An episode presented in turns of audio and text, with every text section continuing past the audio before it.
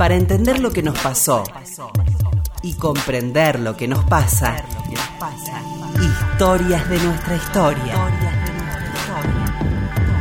Con Felipe Piña. Historias de nuestra historia. Aquí, con Felipe. en la radio de todos. En la radio de todos. Hola, buenas tardes, ¿cómo le va? Acá estamos nuevamente en Historia de Nuestra Historia, que está Roberto. Hola Felipe, ¿qué tal? Buenas tardes. Acá estamos con la garganta todavía Eso. víctima de este proceso, no sé cómo llamarlo. y- De gritar tantos goles no es. No, no, no es nuestro caso. No sería el caso de los hinchas independientes.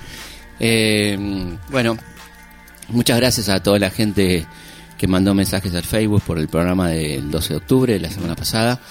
Este, bueno, Tenías razón, ¿eh? Los docentes que te pedían que adelantaras el programa. Claro, porque bueno, yo lo que sí, es- a mí me pasaba también cuando uno está trabajando un tema que lo va a ver en la escuela esa semana, está bueno tener material antes, por eso subimos a, mm, al historiador eh, la infografía que pueden usar para dar clases también, estamos a tiempo todavía para el 12 de octubre. Y hoy vamos a hablar del otro 12 de octubre, que es em, el centenario del triunfo de la Asunción, en este caso, a la presidencia del primer presidente legítimo de toda la historia argentina, que se llamó Hipólito Yrigoyen. Es una larga historia de, de corrupción y, y fraude. El fraude es una de las formas de corrupción también. Claro. Evitar que la gente se exprese, que pueda este, emitir el voto. Nuestro sistema fue un sistema este, muy, la verdad que ni siquiera había una ley electoral muy establecida, Est- nos regíamos por una vieja ley de Rivadavia, que fue la, primera ley de, de voto universal, que establecía el voto universal eh, sin demasiadas precisiones, pero prohibía eh, ser candidato a gente que no fuera propietaria, con lo cual había una limitante. Votaban todos, que votaban todos no quería decir nada, porque imagínate quién votaba quién tenía información para ir a votar, ¿no? En la dispersión de la campaña. Luego, bueno, este, nuestro sistema seguirá siendo sinuoso, habrá una ley electoral derivada de la Constitución, muy laxa, eh, que permitía el voto cantado, este voto que era tan peligroso, ¿eh? con esas amenazas que se concretaban, donde votaban los muertos, etcétera. Así que digamos de mm, después del país unificado de 1862 con las llamadas presidencias históricas tenemos ahí eh, el fraude, ¿no? Fraude en toda su expresión, así que Mitre, Sarmiento, Avellaneda, este, Roca, etcétera, etcétera, fueron electos por fraude, ¿no? Fraude No hace electoral. mucho hincapié en contar eso algunos, ¿no? Que hablan de esa Sí. etapa dorada, digamos, no, no, no dicen habitualmente, no, mira, había fraude. Es algo grave porque si uno considera esas presidencias como históricas, como se consideran los manuales, eh, los viejos manuales liberales, eh, donde se decía las presidencias históricas, hablando únicamente de, de Mitre Sarmiento Avellaneda como las únicas históricas aparentemente, dejando en claro que son las históricas, en ningún caso se hacía mención al origen fraudulento de esa, ¿no? De, y es, eh, es muy interesante desde el punto de vista historiográfico, ¿no? Lo que, lo que significa, que es ignorar eh, al pueblo. O sea, no tiene importancia que el pueblo no votaba, el relato histórico del liberalismo clásico, del mitrismo, ¿no? No hay, no, no importa eso, ¿no? De cómo, cómo estos tipos llegaron al poder. Por suerte lo tenemos a Sarmiento que cuenta el mismo de hemos hecho un fraude escandaloso, esa famosa carta, ¿no? Donde habla del fraude él este, contrariando incluso a sus a sus este, exégetas y a sus este, mayores apologistas, ¿no? Sí, sí, es menos Eh, sarmientino Claro, él es menos sí. sarmientino. eh, como decía Marx, en lo que a mí respecta no soy marxista, ¿no? En este caso Sarmiento parece tenía un ego muy importante, digamos, pero por lo menos tenía la honestidad de decir eh, ganamos por un fraude escandaloso, ¿no? Este, y esto es importante recordarlo porque efectivamente si uno no lo recuerda, como pasa con algunas noticias también, en la historia es lo mismo, eh, nadie las dice, ¿no? Si se ocultan, quedan este, tapadas con otras cosas, hay, hay un recorte muy violento de, de la información histórica, ¿no? De manera tal que mm, esto va a empezar a, a tener un- un- una fuerte conmoción a partir de la llegada de la inmigración, ¿no? que venía muy politizada, sumado al, al conflicto que ya teníamos nosotros acá, de la- históricamente entre los partidos, entre el federalismo derrotado pero todavía vivo, ¿no? De las- ciertos eh, resabios del, fe- del federalismo. Sí. Este, y bueno, unitarios que se decían federales. ¿no? unitarios que eran exactamente federales que se decían unitarios, ¿no? Eh, esta, esta locura, esta contradicción ¿eh? Eh, que hemos tenido, porque en definitiva estos dos grandes partidos atravesaron de alguna forma la historia argentina, ¿no? De una manera curiosa, porque como bien decís, uno no podría decir que Rosas fuera un federal, digamos, ¿no? Es decir, Rosas era sobre más allá de la propaganda y de todo el marketing, ¿no? Digamos, de la divisa Punzó y, y todo eso, eh, era una persona que básicamente defendía los intereses de Buenos Aires, en algún caso muy honorablemente los intereses nacionales, como en el caso de Obligado, ¿no? Vuelta de Quebracho, etcétera, eh, pero estaba por encima de todo una idea más que de federalismo, que es una distribución equitativa del poder, entre regiones, digamos, este, había una defensa acérrima de los intereses de Buenos Aires. En, la medida que coincidieran con los intereses de otras provincias, bueno, ahí había alianzas, había, por ejemplo, la ley de aduanas, que fue una ley muy interesante, ¿no es cierto? Eh, pero bueno, este, no era un federal como sí lo era, por ejemplo, Artigas, ¿no? Claro. Eh, y el caso de los unitarios también es curioso, porque la Liga Unitaria del Manco Paz eh, llegó a reunir a muchas provincias con un carácter este, casi federal, si queremos, de, de- de unión provincial, ¿no? Eh, contra el poder hegemónico de Rosas con su centro en Buenos Aires en ese momento, ¿no? Pero bueno, este, lo que sí uno podría hablar del unitarismo puro era lo que se va a dar con el proyecto unitario, llamado La Feliz Experiencia por los historiadores liberales. Eh, ese, ese proyecto unitario largo, ¿no? Porque si uno piensa, más o menos va del 20 al 27, ¿no? Este, de- desde Martín Rodríguez, eh, este, y bueno, lo que hizo ese proyecto con el país, ¿no? Lo desastroso que fue para el país con sus este con su toma de la deuda externa, concentración de poder, ¿no? La Constitución unitaria del 26, eh, la guerra con el Brasil que terminó siendo un desastre y perdiendo la banda oriental, ¿no? Qué bueno que pongas el acento Martín Rodríguez, porque es el gobierno más largo de la claro. época. Y bueno, sí, claro, lo que pasa es que tiene como factotum una Rivadavia, ¿no? El, el gran superministro, digamos, ¿no? El, el superministro de Martín Rodríguez es un tipo que no muy interesado en el gobierno, un tipo estanciero, eh, puesto ahí un poco por las fuerzas de las circunstancias, en medio de la anarquía del año 20, ¿no? Y, y Rivadavia, bueno, con sus ideas eh, importadas, este, con algunas ideas eh, muy elogiables, como por ejemplo el fomento de la educación, la laicización de la sociedad hasta cierto punto, la creación de la universidad, ¿no? Ujú, sí, sí. Pero no más que eso, ¿no? Eh, que uno no puede dejar de destacarlo como positivo, pero en definitiva esos siete años fueron altamente negativos para los intereses populares y provinciales, ¿no? O sea que esa, ahí sí tenemos al partido unitario gobernando en toda su expresión, ¿no? Claro. Y ese partido unitario va a ser muy importante porque va a dejar una impronta que va a ser retomada, quizá como en esta idea de la revancha que tenemos en nuestro país de volver a lo anterior, ¿no?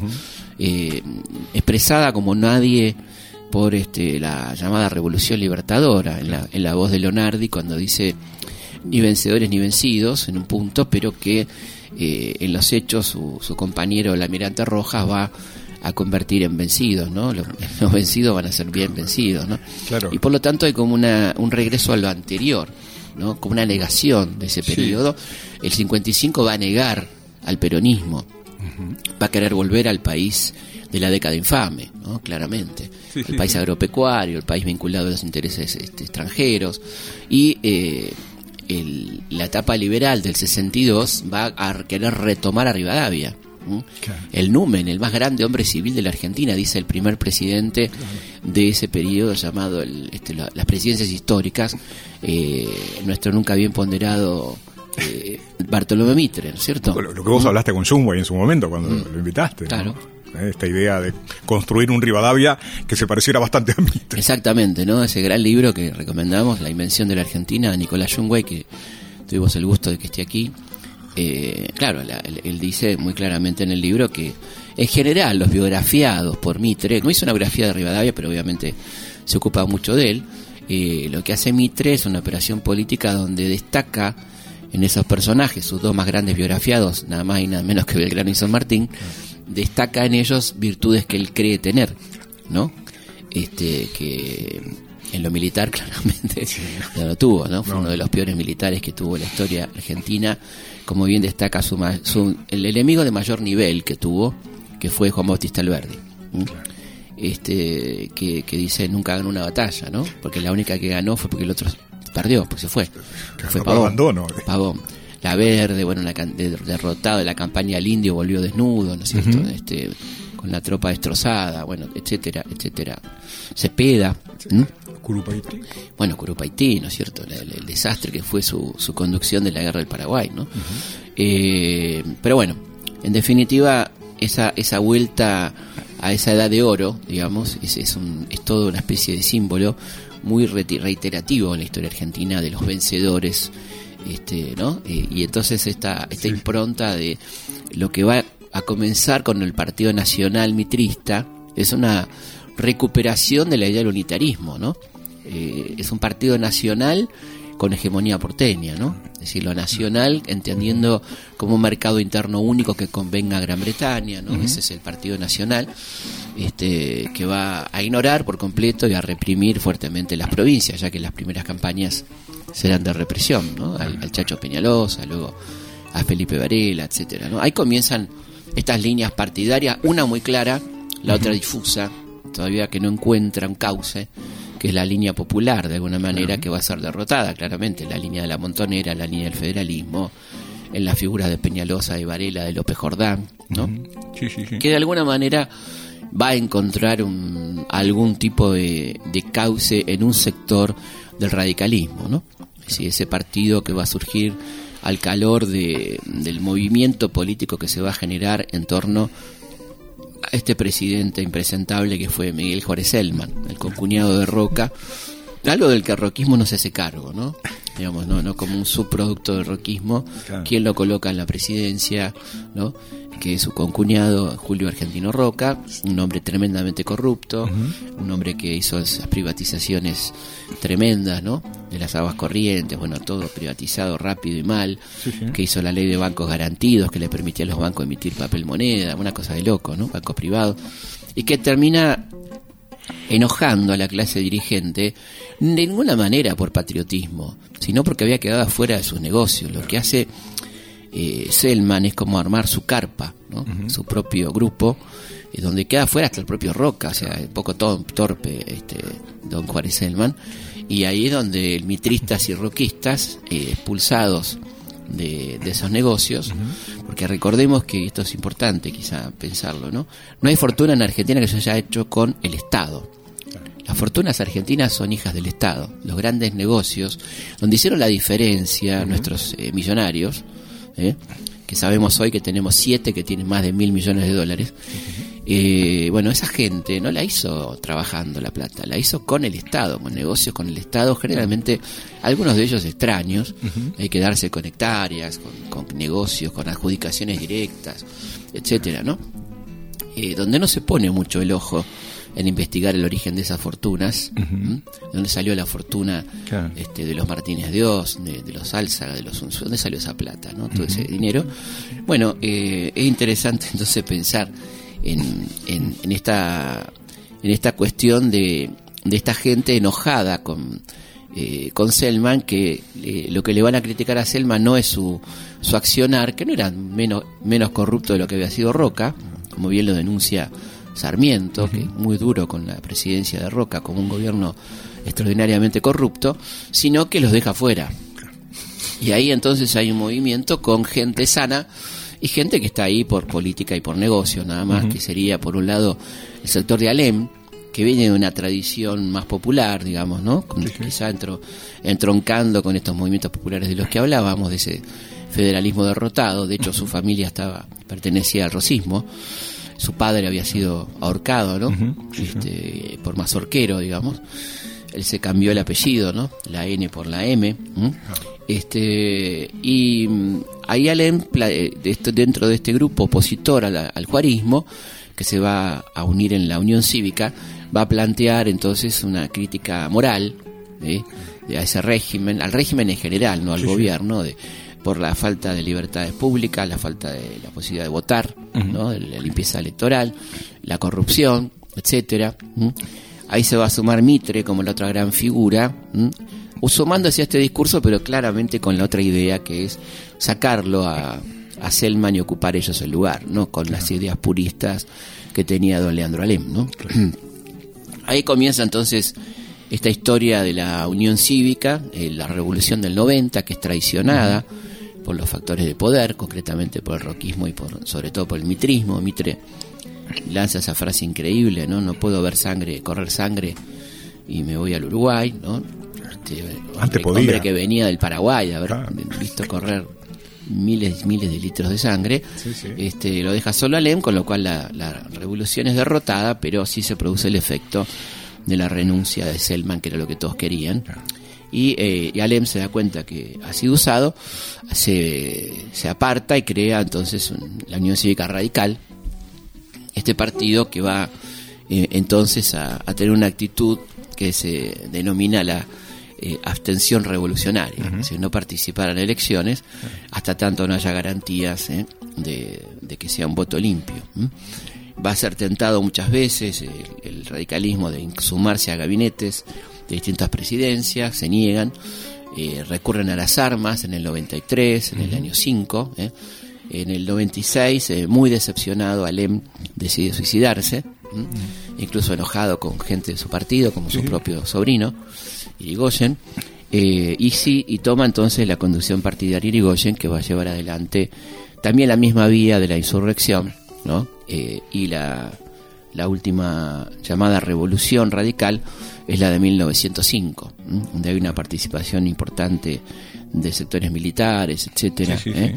Eh, que sí sacuden mucho el tablero y hacen pensar a un sector de la clase dirigente que suma, eso sumado a la violencia anarquista, a las huelgas, etcétera, al conflicto social latente, era demasiado mantener esos focos abiertos y que, en definitiva, la Unión Cívica Radical no parecía ser un, un gobierno que venga a hacer la revolución, que convenía sacar la protesta de, la calle y llevarla al Parlamento y empezar a pensar en una reforma electoral como este, lo, va a lo va a propiciar uno de los hombres más lúcidos de, de esa, de esa oligarquía que fue eh, Roque Sáenz Peña, ¿no? Por lo tanto, la, cuando se produce la, la reforma electoral de 1912, eh, hay previamente una reunión entre Sáenz Peña y Irigoyen, donde Irigoyen se compromete a participar en las elecciones, porque si no, claro, no tenía sentido si, si no participaba el radicalismo, y esto es lo que, eh, en definitiva, este, lleva a que finalmente el radicalismo se presente a elecciones en las primeras elecciones libres de toda nuestra historia, donde no hay fraude.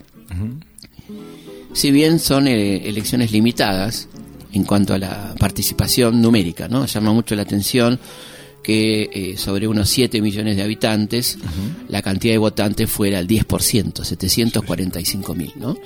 Esto tiene una explicación importante. Por un lado, tengamos en cuenta que la mitad de ese padrón son mujeres, más o menos, que no votan. Claro. Ahí ya tenemos una- un descuento interesante, ¿no? Era un poco menos de la mitad. En ese momento, hoy el fraude femenino supera al masculino. En aquel momento era un poquito menos de la mitad. Eh, luego están los habitantes de los territorios nacionales, que era una parte importantísima del país.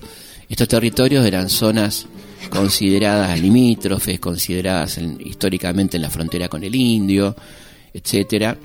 Recordemos que el último malón es de 1918 en la provincia del Chaco, o sea, que 1918. 18, o sea que eran zonas de conflicto que el gobierno consideraba que deberían ser gobernadas militarmente.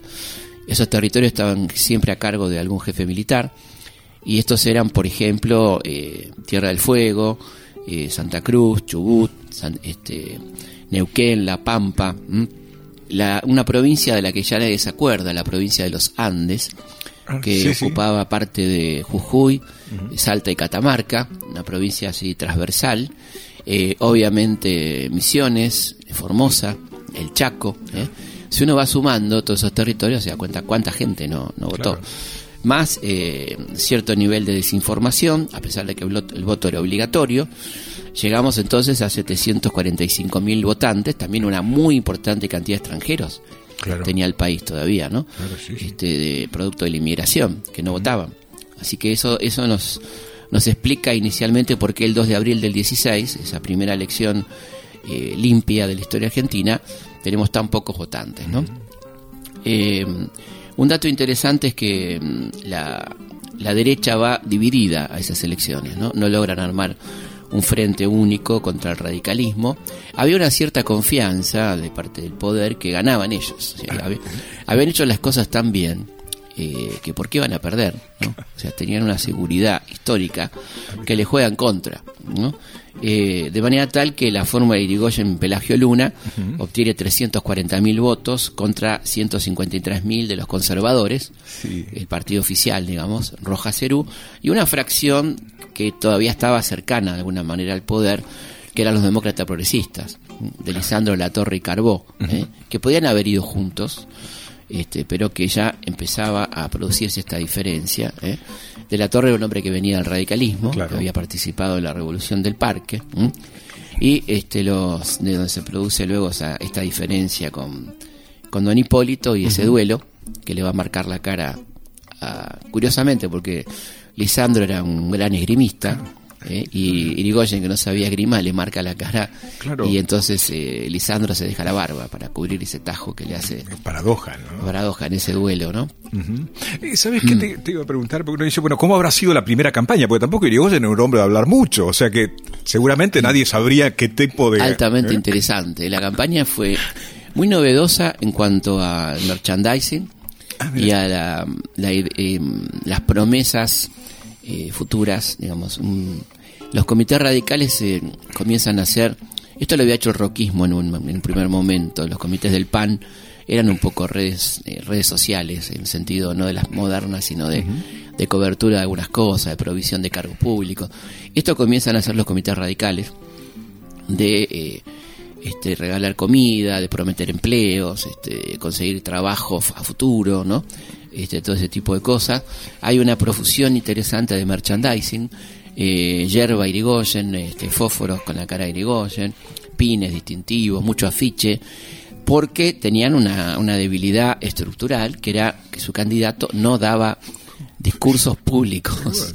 Una cosa increíble, ¿no? Había otros oradores importantes, el tipo hacía acto de presencia, no hablaba no hablaba. Un hombre muy raro, de, de, hábitos este, nocturnos, de, salir de noche, por eso llaman el peludo, ¿no? Este, el peludo no por, por el pelaje, sino por la muelita, el ah, bicho que, se guarda, ¿no? misterioso. Eh, un hombre que tenía ideas este, muy vinculadas al pensador alemán Carl Christian Friedrich Krause. ¿eh? este, un hombre que, que Irigoyen lee a través de los españoles, ¿no? como por ejemplo Julián Saz del Río, que fue su traductor, una especie de espiritualismo, ¿no? Era el krausismo, donde la moral, este, la, cosa de este, la dignidad, ¿no? Estaba como muy fuertemente arraigada, ¿no? este, por ejemplo, una frase eh, de Irigoyen en, este, muy, muy sacada de Krause es este, de hombres y sociedades sobrios y virtuosos se hacen pueblos libres y focos de civilización. Pero de hombres y sociedades a quienes domina el libertinaje y el desenfreno de goces materiales no se harán sino conglomerados expuestos a todas las contingencias y descomposiciones.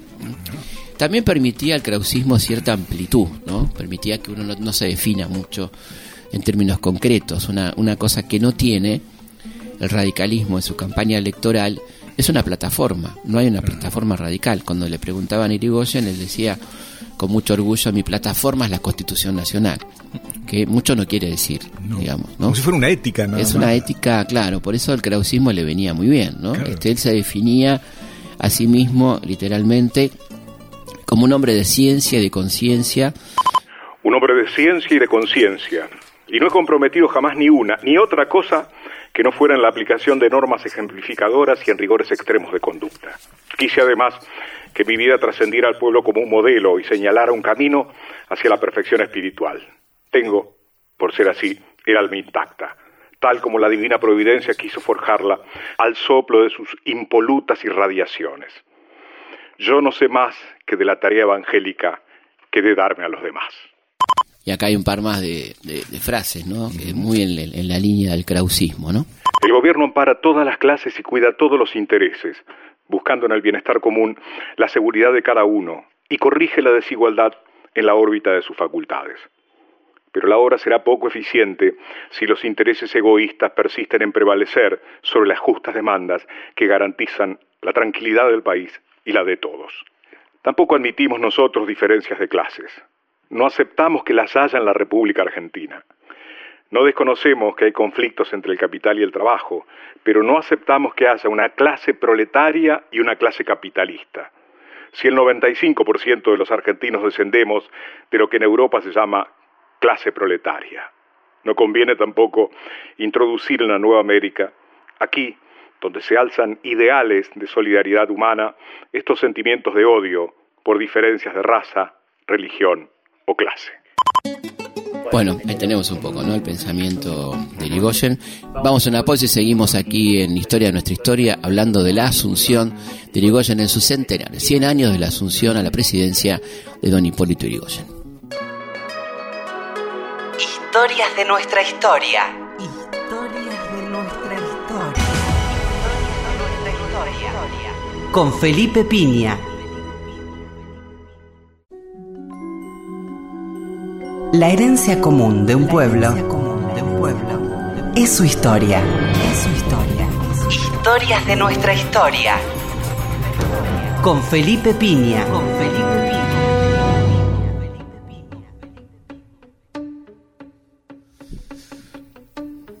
Seguimos en Historia de nuestra historia hablando del centenario de la asunción de don Hipólito Yrigoyen, 12 de octubre de 1916.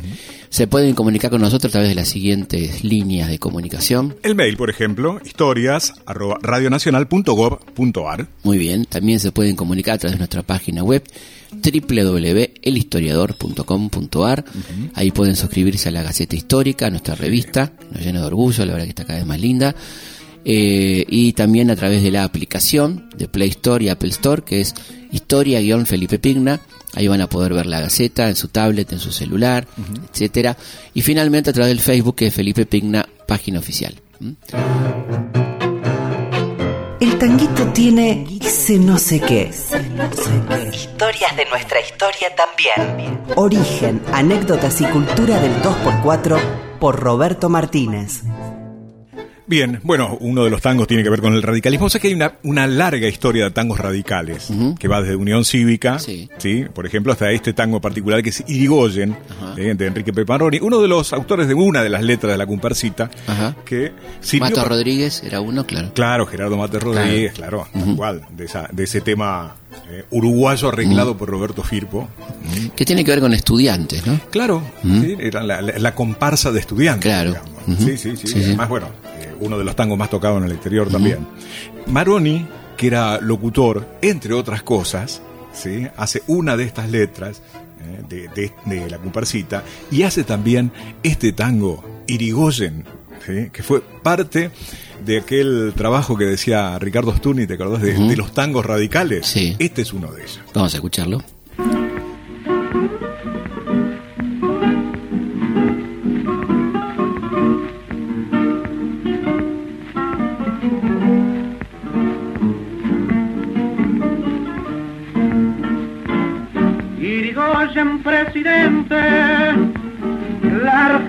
Argentina te reclama, la voz del pueblo te llama y no te puedes negar.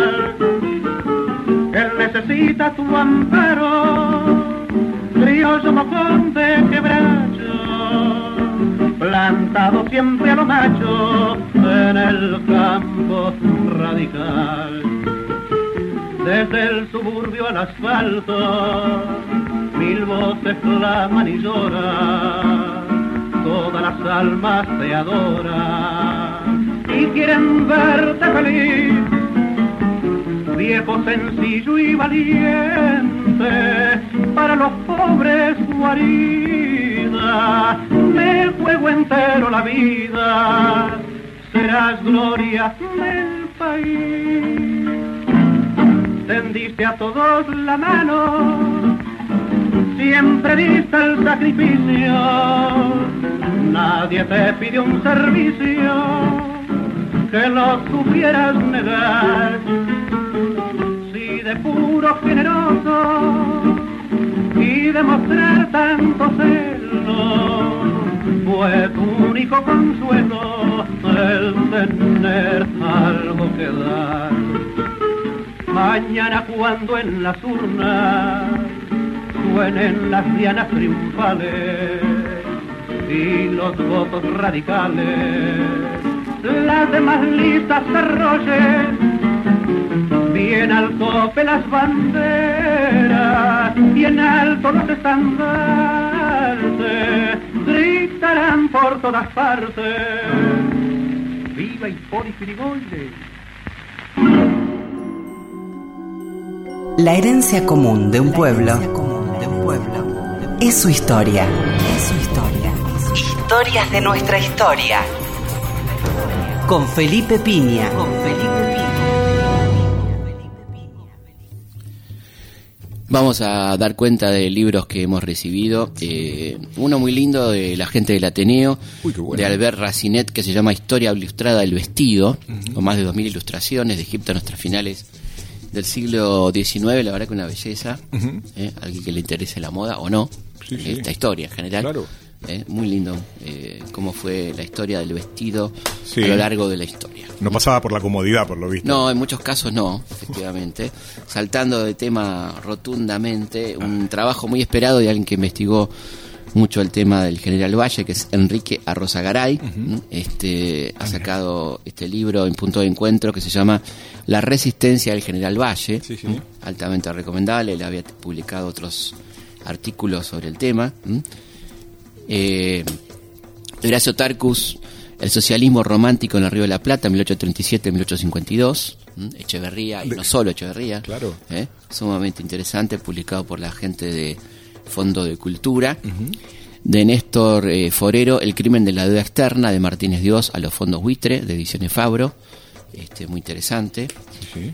eh, de Diego Ceruso, La izquierda en la fábrica, la militancia obrera industrial en el lugar del trabajo, 1916-1943, de Imago Mundi. ¿m? Ah, del 16, justo la época Sí, de Irigoyen, ¿no? Efectivamente. Eh, y una, una joyita de Giovanni Reale y Darío Antiseri, Historia del pensamiento filosófico y científico, de, publicado por Herder, eh, un librazo, son tres tomos en realidad, donde se combina eh, la historia del pensamiento filosófico y los avances científicos de la humanidad a lo largo de la historia.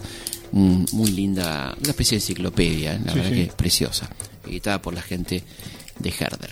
¿Dónde estás esta semana, Felipe? Esta Porque la gente te pregunta. La gente me ¿cuándo pregunta, viene? esta semana voy a estar en la querida ciudad de Córdoba, eh, junto a Darío, Stan River, estaremos en el espacio Quality, ¿m? hablando de historia y filosofía, algo que venimos haciendo por todo el país, es este jueves 13 de octubre a las 21 horas en el espacio Quality de nuestra querida ciudad de Córdoba. Y la otra semana, el 19 Sí. de octubre, estaremos por el Círculo de Rosario, ¿eh? en Rosario también con la misma charla de historia y filosofía, eh, en el Círculo de Rosario, el 19 de octubre. Y este sábado que viene, el sábado 15, voy a estar en un lugar que quiero mucho, que es la Feria del Libro de Verazategui, ¿eh? presentando mi libro Manuel Belgrano, El hombre del Bicentenario. Esto es en el espacio de Vicenzo, un muy lindo lugar este, se hace la feria, una feria la verdad que da mucho gusto ir, muy popular, donde va mucha gente, la feria Verazategui, así que va a ser un gusto vernos ahí a las 19 horas del sábado 15. Estaré con la entrada libre y gratuita, estaré presentando mi libro Manuel Belgrano, El hombre del Bicentenario, así que nos vemos a la gente de Verazategui y alrededores. Dudas, sugerencias, comentarios. Comunicate con Historias de nuestra historia a través de nuestro mail. Historias Bueno, eh, decíamos entonces que se había producido este triunfo que va a tener su correlato en el colegio electoral. Hay una negociación compleja. ¿eh? Eh, eh, Irigoyen obtiene el 45% de los votos. Este, pero no tenía ni la mayoría de las provincias, ni el control del Parlamento, particularmente el Senado, ni la Corte Suprema de Justicia, ni por supuesto los grandes diarios, ¿no? Eh, es interesante ver cómo se refleja este espectáculo novedoso que va a ser el, este, la llegada de Irigoyen al gobierno, ¿no? Por un lado, eh, ese famoso episodio de las 100.000 personas en la Plaza de Mayo y el, el, quite de los caballos del carruaje, que son conducidos a pulso por la gente, en lo que hay los diarios de la época describen como un episodio de barbarie. ¿eh?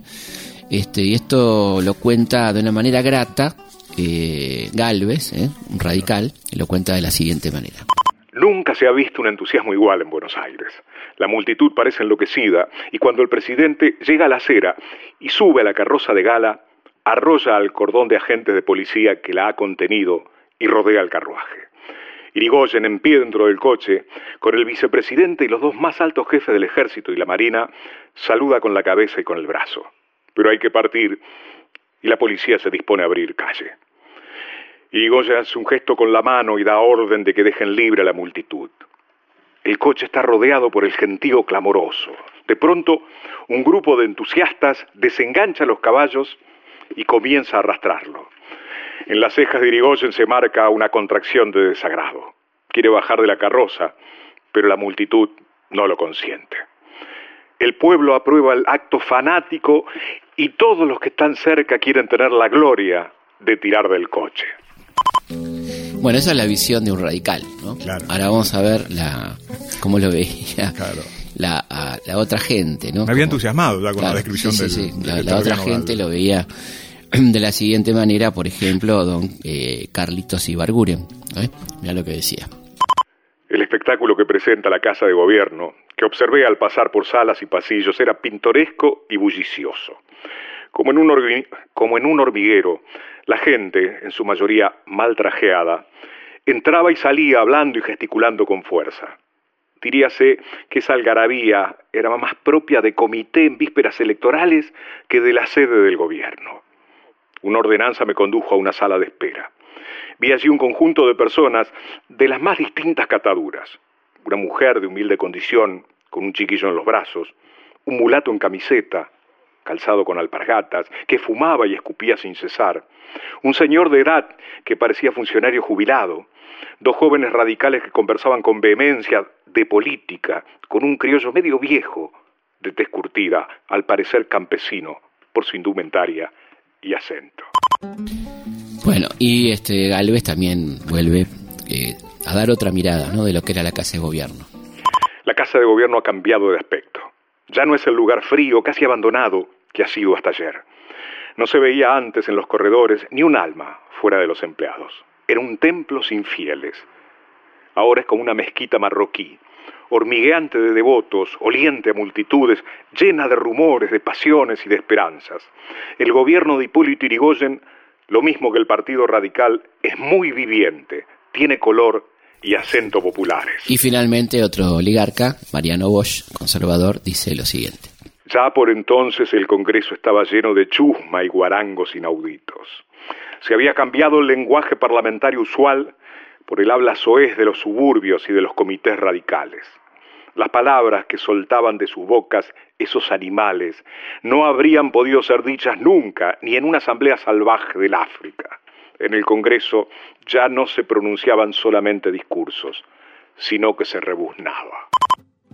Impresionante, ¿no? Esto lo decía don Mariano Bosch.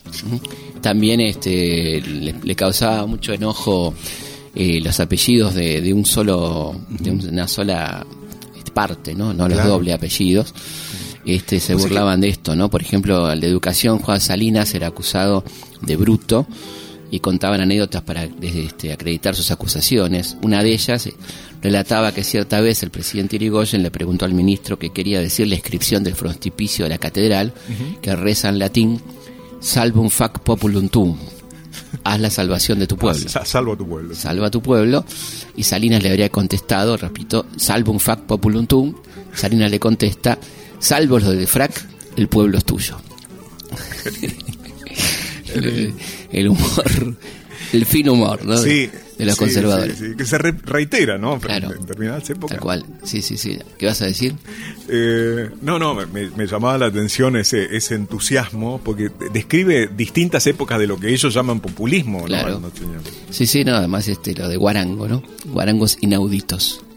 Y lo de la, del África, ¿no? Claro. Una, una asamblea del África, ¿no? Todo un racismo Sí, sí. espantoso. Te decía que antiguamente algunos sectores decían antes no había esos apellidos, Claro. que era claro. toda una definición. Sí, sí, sí, sí, claro. Antes estábamos nosotros. Claro, más. claro. Sí, es importante porque mm, si bien el radicalismo no viene a hacer ninguna revolución, este, le quita el control del aparato del Estado, que es algo fundamental. ¿eh? Si bien no hay un cambio en el poder, digamos, el no tener el aparato del Estado a disposición eh, va a ser el, el gran conflicto de estos años radicales, ¿no? donde ellos van a hacer la vida imposible y van a usar para esto la Corte Suprema, el, el Parlamento, es decir, hay una cantidad de iniciativas eh, muy interesantes por parte del radicalismo que van a ser rebotadas completamente por los conservadores, ¿no? Por ejemplo, un proyecto de reparto de tierra para beneficiar la colonización agrícola ganadera que presenta Irigoyen, este, que es rechazado violentamente por los eh, conservadores, que no era un reparto, era permitir la compra a, a precios módicos de tierra, fiscales, ¿no? No era el soviet, digamos. No, no, de ninguna manera. Y dice Irigoyen, refiriéndose a ese rechazo, en la enormidad de los inmensos daños que causara el régimen en su dominio detentador por tan largo tiempo y en la dilapidación del patrimonio y de la riqueza nacional, la tierra pública fue la más vorazmente arrebatada, apropiándosela en casos para sí o enajenándola en otros en grandes latifundios a vil precio, a trueque de fabulosas coimas. En esa perseveración nada lo detuvo, por lo cual arrasó con los pobladores de todas las zonas de la República que residen en ellas en la sucesión de familias, desde las horas nacientes de la nacionalidad y con los modestos trabajadores que se arriesgaron a poblarlas. Bueno, ahí tenemos una, uno de los proyectos rechazados, uno de los tantos, ¿no? Hubo otros eh, vinculados a mm, eh, limitar las las funciones del Banco Central, o sea, hacerlo que para poder regular la tasa de crédito y de interés, la creación de un impuesto a los réditos, ¿eh? este, la sanción de una ley de enseñanza para promover la enseñanza secundaria. De los 80 proyectos de ley enviados por el gobierno, solo fueron aprobados 26. ¿m? Es un dato realmente interesante. ¿no? Eh, dice Irigoyen en su primer mensaje parlamentario, no obstante los vitales intereses que estos proyectos consultaban, a pesar de los notorios apremios del crédito externo de la República, el honorario del Congreso no los sancionó ni ofreció otras en sustitución, malogrando así la iniciativa del Poder Ejecutivo, ¿no? Diciendo, bueno, lo que fue realmente este, la acción de, de frenar esos, esos proyectos por parte del Parlamento. De algunos sectores, ¿no? Porque uno dice, bueno, el socialismo, ¿dónde se ubicaría? Si del lado de, lo, de Irigoyen y la... En algunos casos, ¿eh? en algunos casos sí. ¿m? Otra otra cuestión muy importante eh, de las cosas positivas que tuvo el radicalismo, como estas que venimos, estas iniciativas, algunas que se pudieron concretar, como por ejemplo la reforma universitaria, ¿no? Claro. Eh, que Irigoyen convierte en ley después de la larga lucha de los estudiantes de Córdoba, sobre todo de Córdoba, pero también de otras partes del país.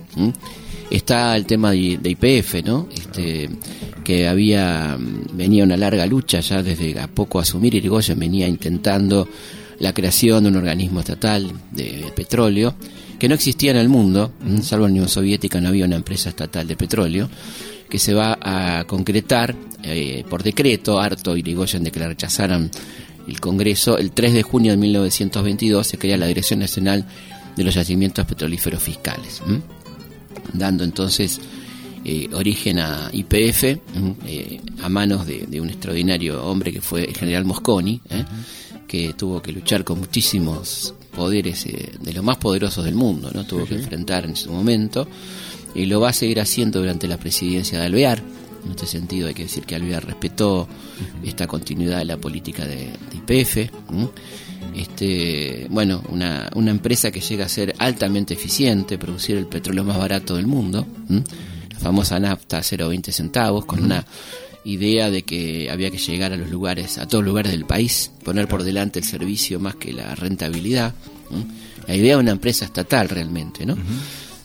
y bueno, este, la, lo que le va a costar a, a Irigoyen en su segunda presidencia querer eh, que se convierta en monopolio, ¿no? El monopolio del petróleo por parte de la empresa estatal argentina que este, va a terminar con su, con su caída, ¿no? Porque, como todos dicen, el golpe tuvo mucho olor a petróleo, ¿no es cierto? ¿Eh?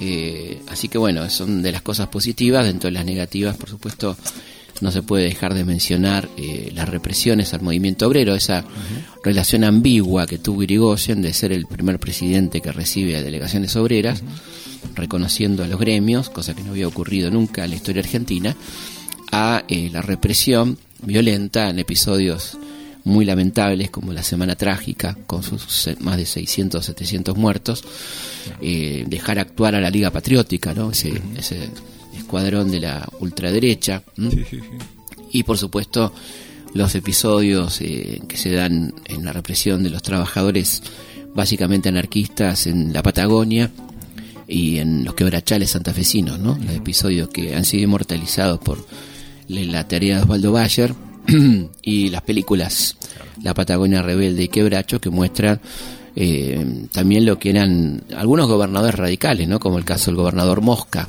en la provincia de Santa Fe, que era un hombre que tenía intereses en la forestal y que fue parte de la represión violenta a sus trabajadores. Y por otra parte, el dejar hacer en cuanto a situaciones tremendas como la huelga patagónica con sus 1.500 muertos. ¿no? Esto también forma parte del balance, sería una mirada sesgada ¿no? de lo que fue el radicalismo en el poder si no mencionamos estos episodios también. ¿no? Si todo el gran avance que implicó la llegada al poder del primer gobierno elegido legítimamente, avances en cuanto a la democratización de la sociedad, este, una amplia libertad de prensa que se dio en ese gobierno, aumento de la sindicalización, este, la creación de IPF, el fomento a la actividad, a una mayor intervención estatal en la economía, que es particular del primer radicalismo, y a la vez eh, esta cuestión que tenía que ver con que el radicalismo han convivido siempre eh, sectores diversos, ¿no? Un sector muy importante, muy poderoso, con el cual evidentemente era muy difícil prescindir de él, ¿no? Como era el sector azul, de los Puyredón, de los Aguier, de los Alvear, ¿no? Eh, que tenían su peso y que estaban muy preocupados por el tema agrario este, y el tema de, la insurrección obrera, ¿eh? que pedían mano dura, y un sector más popular, este, que era el sector de Irigoyen, digamos, que eh, va a llegar incluso a una fuerte crisis, este, estos dos grupos, en, torno a 1924, ¿no? cuando se produce el rompimiento entre Alvear e Irigoyen, después de que Irigoyen este, lo designe sucesor a Alvear, y Alvear se va a comportar muy mal con Irigoyen, pero van a aparecer ahí cuestiones ya indisimulables de diferencias de estilo, de, de, origen, eh, y la ruptura ante el sector llamado antipersonalista, que son los alvearistas, entendiendo que el gobierno Irigoyen era personalista, con la conducción caudillesca, digamos, y el sector irigoyenista, el más popular, representativo de valores muy importantes, como había tenido el radicalismo, por ejemplo, la independencia internacional, el apoyo a las luchas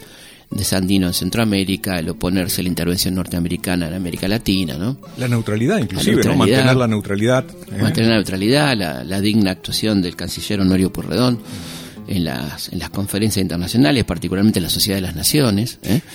Este, bueno, todo esto mm, es un dato interesante que hace una diferencia que va a ser, como decíamos, indisimulable y va a, a llevar al Alvear este, a correrse cada vez más del sector popular del radicalismo y con Alvear en 1922 van a volver de alguna manera los dobles apellidos, la gente decente, como se decía, este, y van a aparecer eh, personajes muy importantes para el futuro político, como por ejemplo el ministro de Guerra de, Marcelo de Alvear, que va a ser general justo, ¿no? un hombre clave en lo que va a ser después el golpe del 30 y también la llamada década infame, un hombre con fuertes ambiciones políticas un militar político realmente, quizá el militar más político antes de Perón, sin duda. Este, de hecho, Perón era justista, ¿no? Venía del palo de justo. Y bueno, creo que es interesante pensar eh, estos 16 años de, de gobiernos radicales a partir de este hecho histórico del 12 de octubre de 1916 con sus idas y vueltas. Eh, finalmente, eh, Irigoyen volverá en 1928 a la presidencia con lo que llamó el plebiscito, ¿no? Eh, es importante recordar que eh, Alvear reúne en esa elección, en el 28, a todo lo que llamó la coalición de las derechas, ¿no? Toda la derecha junta para enfrentar a Irigoyen, ya no hay disimulo ahí. Eh, Con el ministro de él. Claro, exactamente. y, y este, en esas elecciones justamente el radicalismo irigoyenista duplica en votos a, la oposición en lo que se llamó el plebiscito. Ese triunfo radical del 28 que, que bueno, viene con otros bríos, Irigoyen viene con decisiones muy fuertes de, un, de hacer cosas que no había hecho en su primera presidencia, como por ejemplo el tema petrolero, llevarlo hasta las últimas consecuencias. Esto le va a costar muy caro y tiene la mala suerte de que se produzca a poco de iniciar su gobierno la crisis eh, financiera y económica mundial de 1929, lo cual le va a complicar mucho la vida, va a perder las elecciones en la capital a mano de los socialistas y claramente la demostración de que se estaba acabando el modelo agroexportador. Fin de un ciclo, ¿no es cierto?, que termina en 1930, que le va a tocar a él curiosamente enterrar, ¿no? Claro. Ese ciclo que había arrancado con mucha fuerza en 1880. Bueno, estamos llegando al final de mi voz y del programa. que pasa que tenía un timer así. Ah, tenés el timer. Me parece que sí, porque ya no nada más, pero estamos llegando al final. Espero que les haya gustado. Nos volvemos a encontrar el próximo domingo, como siempre a las 14 aquí en Historia de nuestra historia. Hasta entonces. Historias de nuestra historia. Conducción Felipe Piña. Co-conducción Roberto Martínez. Producción Martín Piña. Archivo Mariano Faín. Edición Martín Mesuti. Otra vez el viejo, el pueblo clama con loca pasión. Será el presidente, ideal supremo de nuestra nación. Otra vez el viejo hará un gobierno a carta cabal. Candidato fuerte, eres nuestro hombre, no tienes rival.